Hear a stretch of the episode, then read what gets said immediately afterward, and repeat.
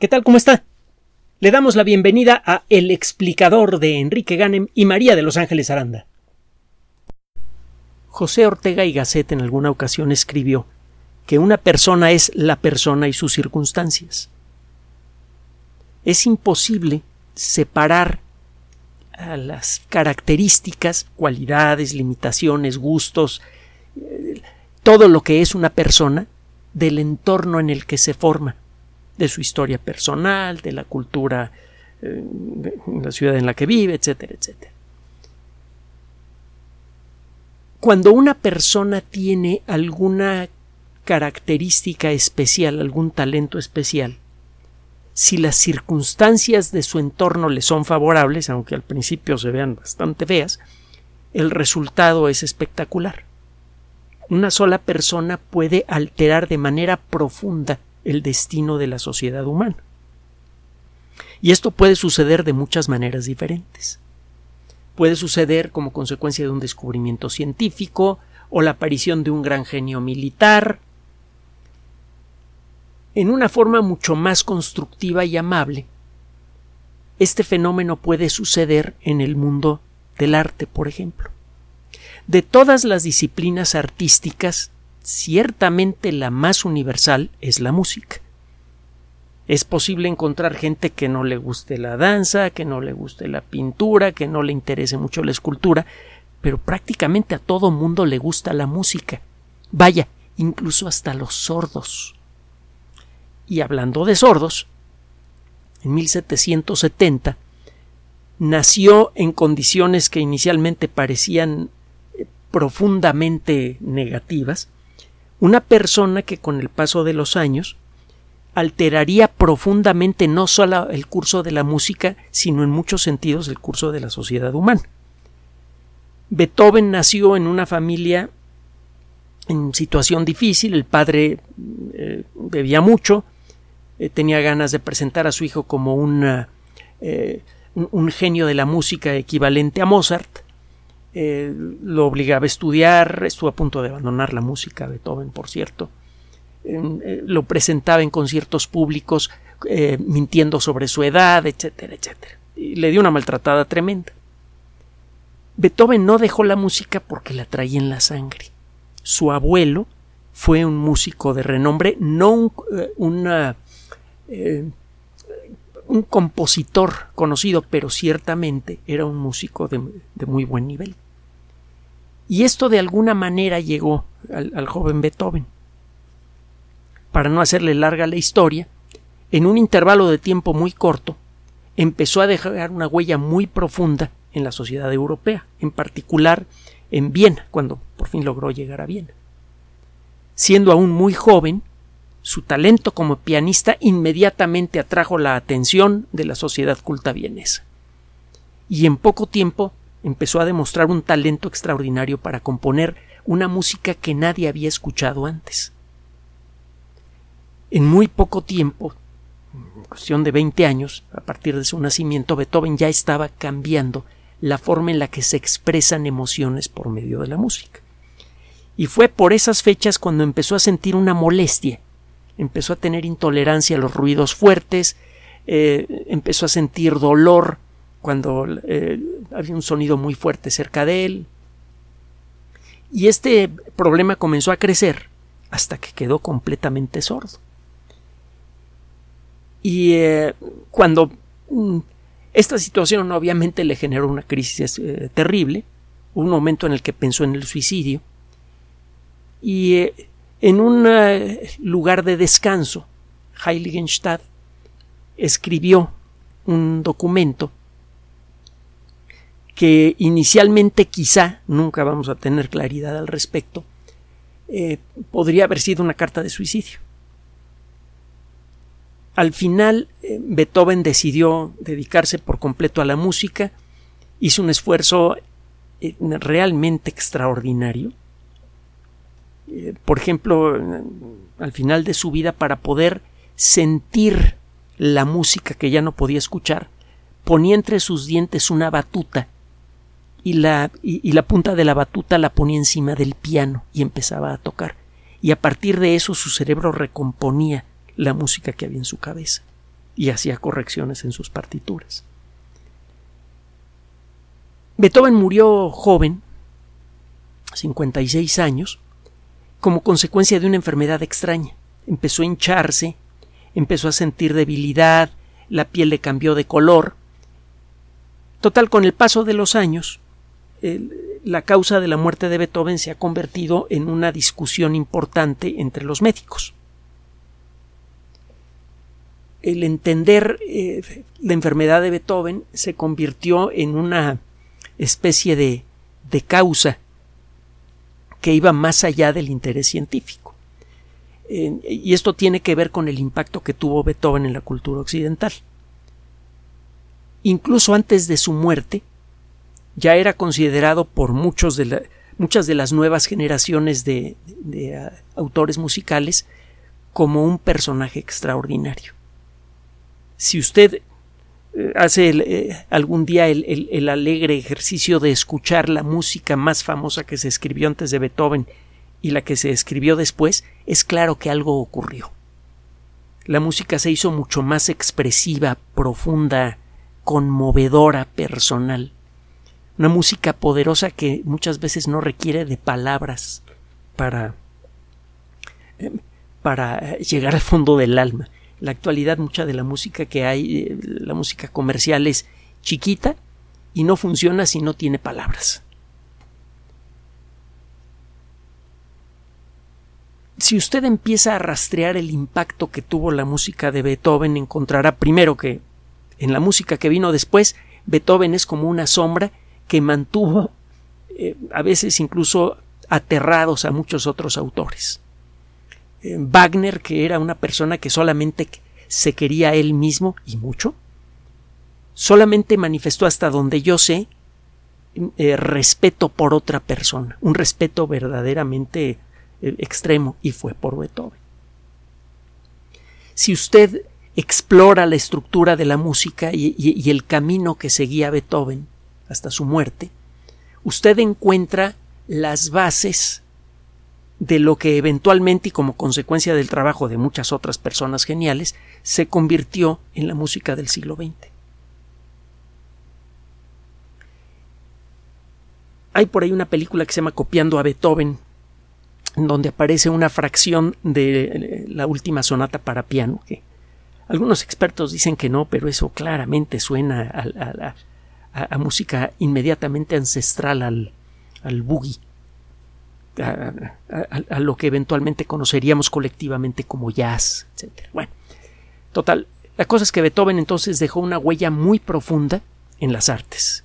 Y no solamente en la música, sino también en las artes escénicas, porque la música de Beethoven se convirtió en una verdadera obsesión para Wagner y Wagner eventualmente desarrolló una tecnología que permite eh, mezclar lo que pasa en, imágenes, en un escenario, con la música.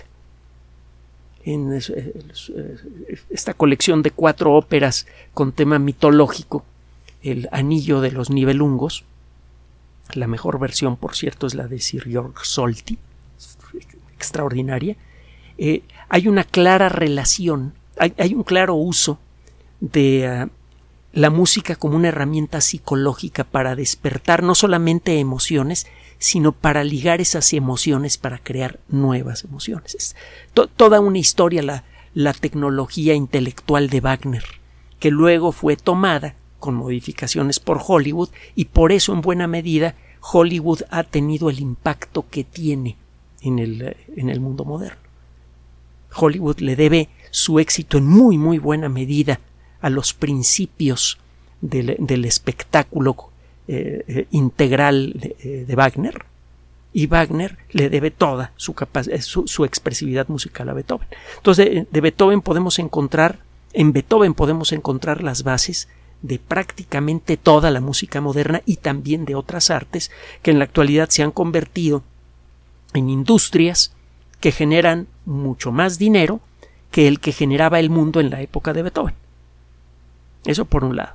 Y por otro lado, estas artes, en particular eh, las artes que tienen que ver con el cine, el, teatro llevado a pantalla, esto incluye la televisión, han tenido un efecto poderosísimo en reconfigurar la conciencia del colectivo humano. No es necesario analizar mucho esto. Mucha gente ha cambiado su forma de pensar y sentir por lo que ve en una pantalla, para bien y para mal también. Y todo eso tiene su raíz inicial en Beethoven. Beethoven es un personaje extraordinario que ha tenido una, un, un impacto social, político y económico enorme. Por cierto, recuerde cuál es el himno de la Unión Europea. el, eh, eh, tratar de entender todas las circunstancias de aquellas personas que por su talento y esas circunstancias cambiaron al mundo es de gran importancia. El entender por qué algunas personas hacen contribuciones extraordinarias nos permite entender mejor la dinámica de nuestra sociedad. Así que este asunto de tratar de entender todos los aspectos de la vida de Beethoven eh, tiene trascendencia. Uno de los aspectos más delicados, desde luego, es el que tiene que ver con su salud.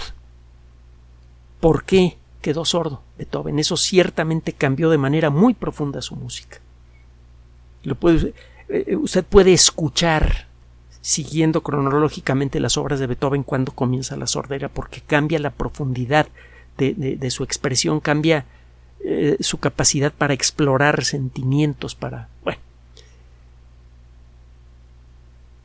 Hasta hace poco existían algunas teorías que parecían muy firmes. Había por allí un manojo de cabellos eh, que eh, supuestamente eran de Beethoven, fueron estudiados con técnicas avanzadas hace algunos años y se encontró una cantidad importante de plomo. El plomo es un elemento químico extraordinariamente venenoso. Afecta directamente al sistema nervioso y también al sistema digestivo, entre otras cosas.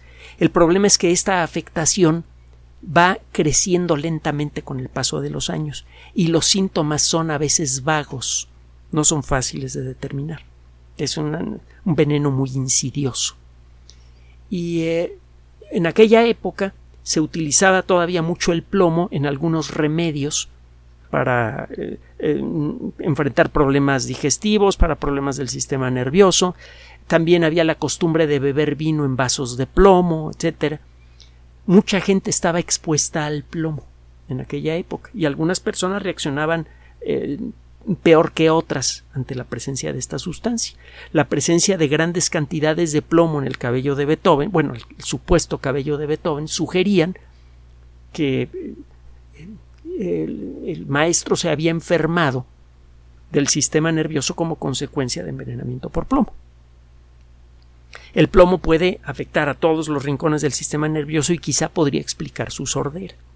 Había otra teoría que decía que probablemente eh, tenía una enfermedad venérea, que tenía sífilis y que eso le había generado la sordera, que es una eh, consecuencia frecuente de la sífilis no tratada.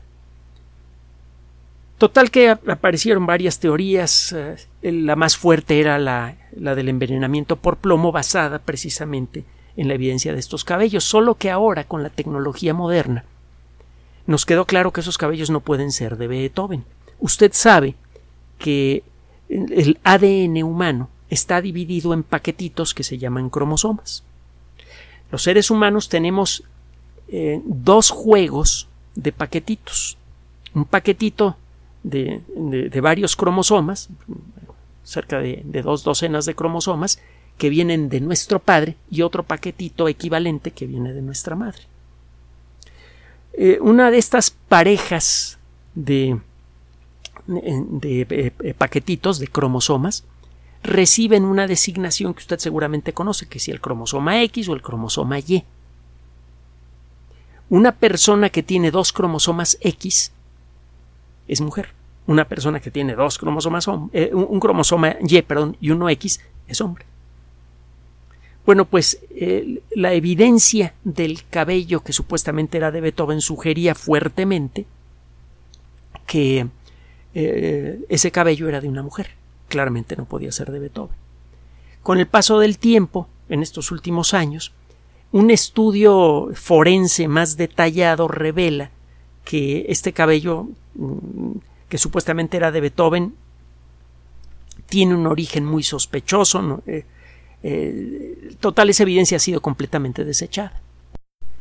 Pues bien, un grupo de investigadores acaba de publicar un trabajo en la revista Current Biology, Biología Actual, una revista de, prestigio, hemos hablado de ella en varias ocasiones, un trabajo que se basa en un eh, manojo pequeño de cabellos que de manera certificada es de Beethoven. Hay varios manojos de cabello que sabemos que vienen de, Beethoven. Esto se acostumbraba mucho en, la era postrenacentista, incluso en el Renacimiento también.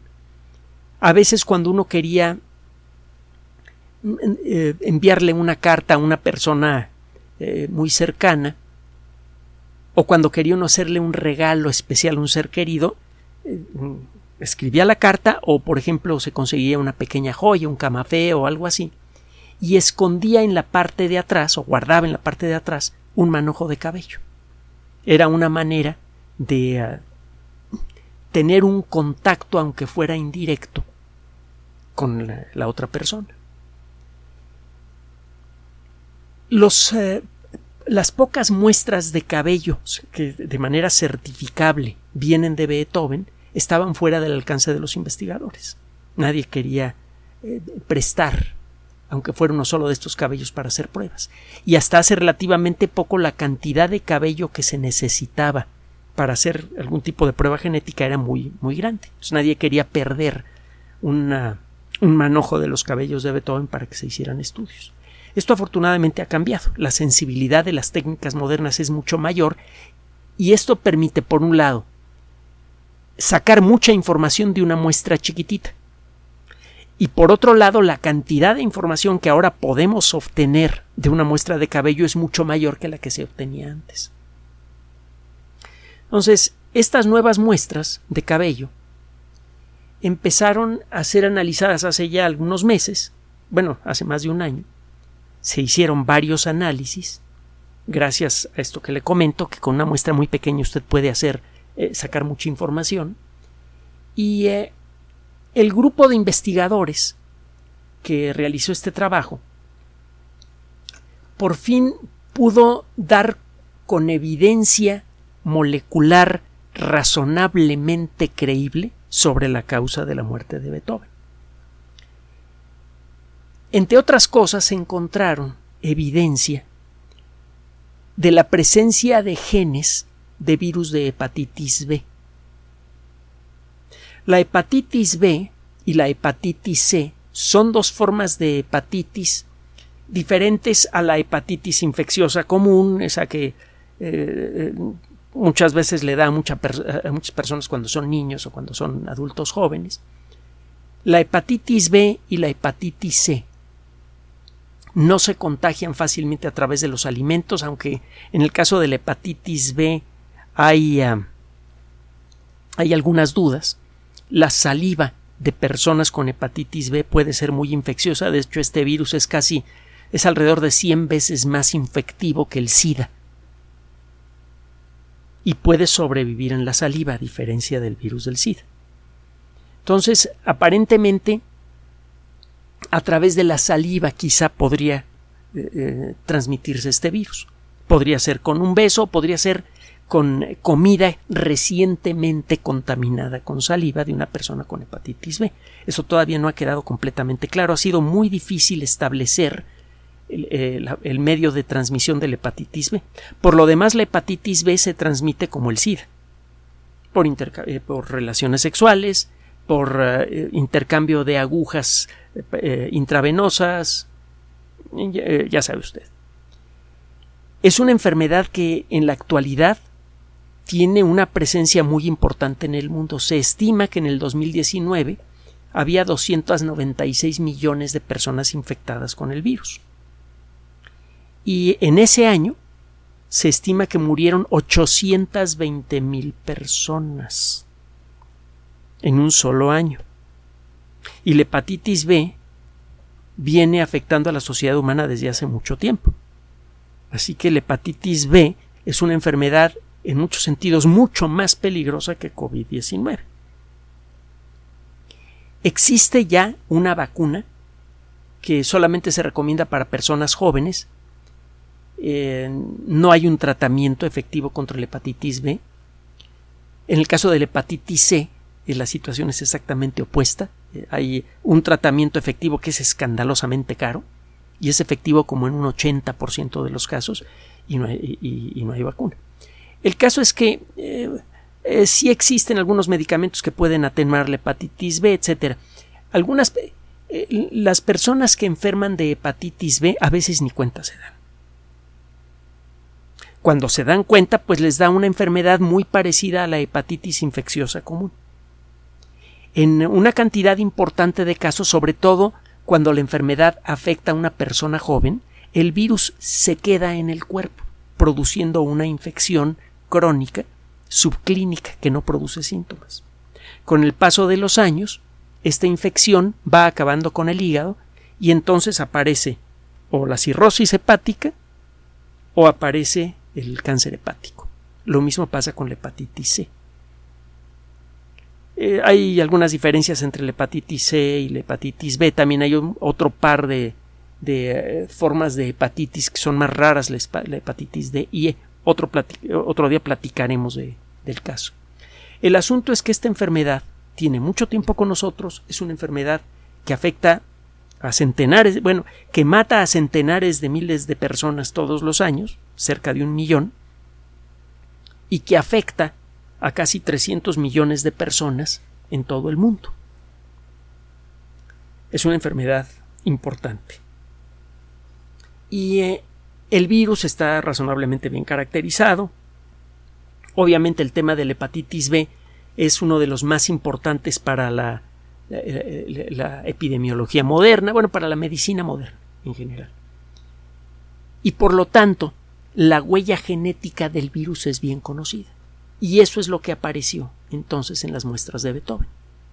Evidencia clara de que Beethoven había enfermado de hepatitis B. Los síntomas al final de su vida corresponden perfectamente con los de la hepatitis B. Además, en aquella época era común beber vino en lugar de agua.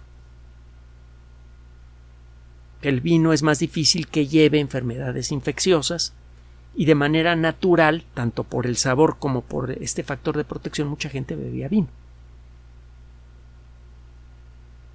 Eh, al, final de su vida Beethoven pues, bebía más, bastante y también comía otro tipo de cosas que le representan un esfuerzo especial al hígado.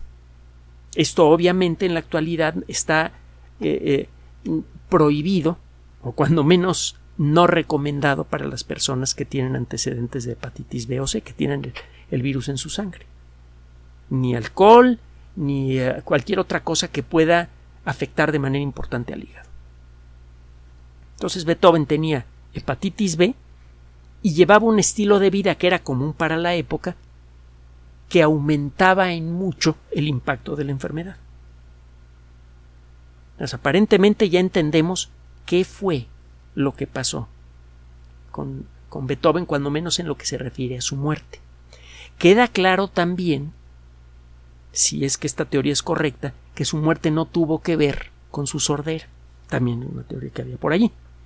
Que el, mismo mal neurológico que lo dejó sordo eventualmente lo mató. Era una de las teorías de antes. Eh, podría ser el caso de la sífilis. La sífilis ataca al sistema nervioso en general y también ataca al hígado. Entonces la misma enfermedad podría haberlo dejado sordo y podría haber producido su muerte. Resulta que no. Este estudio entonces ayuda a entender mejor qué fue lo que pasó con, con este hombre. Pero hay otro detalle más. Este grupo de investigación pudo por primera vez en la historia hacer un estudio genómico razonablemente completo de Beethoven. Y existen materiales, no muchos, de algunos ancestros de Beethoven, en forma de cabellos, por ejemplo. También se han tomado muestras de las tumbas de algunas personas que son eh, ancestros directos de Beethoven y eh, lo que reveló esta investigación es algo inesperado, que no tiene que ver directamente con Beethoven, pero que revela eh, que la familia de Beethoven era turbulenta mucho antes que él naciera. Eh, el primer eh, ancestro directo de Beethoven que se tiene razonablemente bien registrado es un tocayo, Hendrik van Beethoven, que vivió en Kampenhout, en Bélgica, nació por allá de 1572. Siete generaciones después, en 1770, nace Beethoven, en Bonn, en Alemania. Y es claro que en algún momento entre la vida del Hendrik van Beethoven y, y de Ludwig, hubo por allí el ingreso de ADN de una persona no registrada. Es decir, que alguno de los parientes eh, en, la vida de Beethoven tuvo relaciones sexuales con una persona con la que no se casó y tuvo un hijo que fue registrado como perteneciente a la familia. Y ese hijo fue uno de los ancestros de Beethoven, no sé exactamente en qué punto porque transcurrieron siete generaciones entre el Hendrik van Beethoven y Ludwig van Beethoven. La familia de Beethoven, le digo, fue muy turbulenta, su vida familiar fue terrible, llevó una relación muy estrecha con su madre, que era una persona muy humilde, eh, eh, se dedicaba a, dar servicio de limpieza en hogares y este tipo de cosas. Tenía un cariño, eh, fue de todas las personas de su familia cercana la mejor la más decente, la más honesta, la más cariñosa. El padre fue mm, eh, eh, tipo insoportable y la relación con sus hermanos también. Le tenían una envidia tremenda. Entonces, eh, parece que las relaciones familiares de esa familia eran turbulentas desde antes. Además de esta evidencia, hay muchas otras evidencias documentales que sugieren que la mayoría de los ancestros directos de Beethoven fueron personas problemáticas. Una de las pocas personas que fue bastante decente y además muy creativa fue precisamente su abuelo. Total, lo, lo que nos llamó la atención de esto, además de la trascendencia, desde luego, de, Beethoven y que se aclaran algunos aspectos de, de, su historia, algunos de los aspectos más misteriosos de la vida de Beethoven, porque murió tan joven y de esa manera, hinchado, eh, con la piel apergaminada, eh, con eh, frecuentemente atormentado por unas pesadillas terribles, etc. Ese misterio ya fue despejado. O cuando menos hay una explicación razonable, verificable, y mientras no exista otra mejor, esa es la que se va a quedar. Además de esto,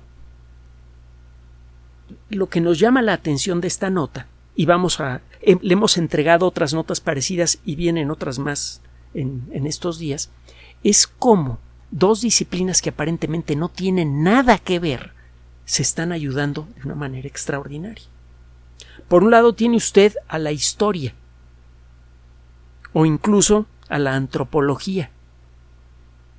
Son dos disciplinas que pertenecen al mundo de las ciencias sociales y que exploran nuestro pasado individual y colectivo. Y que desde luego son cruciales para entender por qué somos lo que somos y eso es crucial para poder diseñarnos de mejor manera para el futuro.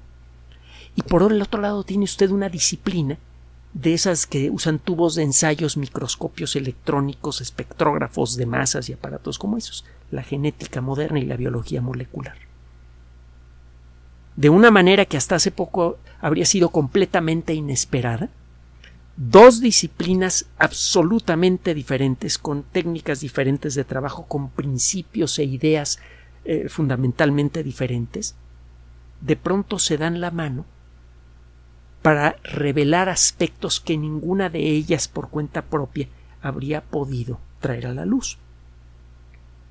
Es sólo cuando la genética le da la mano a la historia, cuando ambas disciplinas aportan eh, lo propio, que de pronto podemos despejar uno de los misterios más importantes en la historia de la música, la causa de la muerte de Beethoven.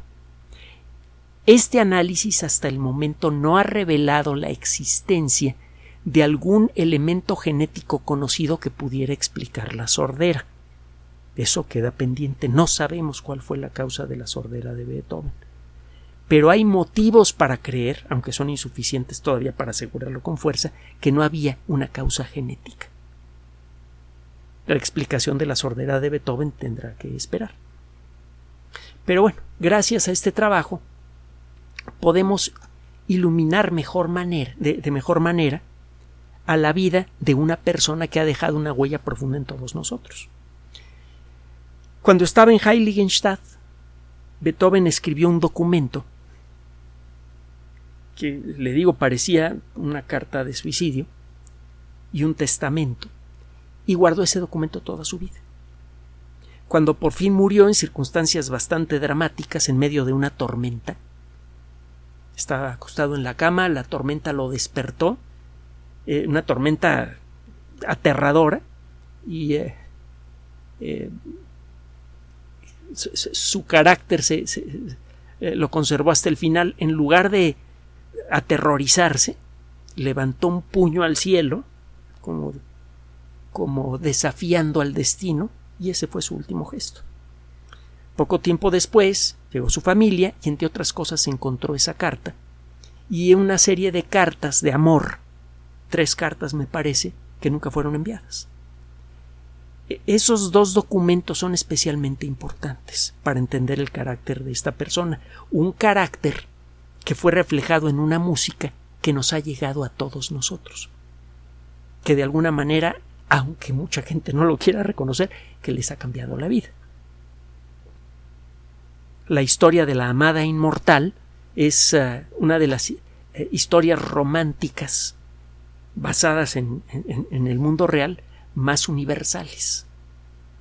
Y el testamento de Heiligenstadt también es un documento en el que Beethoven manifiesta un profundo amor por la, por la condición humana, un profundo entendimiento por la condición humana, y en donde declara su intención de dedicar hasta el hasta el límite de sus fuerzas todo su talento para tratar de mejorar el espíritu humano. Y en mucha medida tuvo éxito. Gracias a él la música se convirtió en una herramienta de expresión mucho más poderosa y la música ha jugado un papel crucial en el desarrollo de la cultura humana, en particular en el siglo XX. De esta manera, la biología molecular y la historia ayudan a, en cierta forma, a rendirle un pequeño tributo a esta persona que hizo tanto por la sociedad humana. Gracias por su atención. Además de nuestro sitio electrónico www.alexplicador.net, por sugerencia suya tenemos abierto un espacio en Patreon, el explicador Enrique Ganem, y en PayPal, el explicador patrocinio por los que gracias a su apoyo sostenemos este espacio. Puede usted descargar gratuitamente estos audios en formato MP3 en Spotify y en iTunes como El Explicador sitio oficial y en SoundCloud como El Explicador y con formato de video en YouTube en El Explicador sitio oficial. Recuerde nuestras redes sociales de siempre, Twitter Enrique-Ganem y en Facebook Enrique Ganem sitio oficial, El Explicador y los grupos que usted ya conoce. Finalmente, el explicador siempre somos María de Los Ángeles Aranda y Enrique Ganem. Gracias.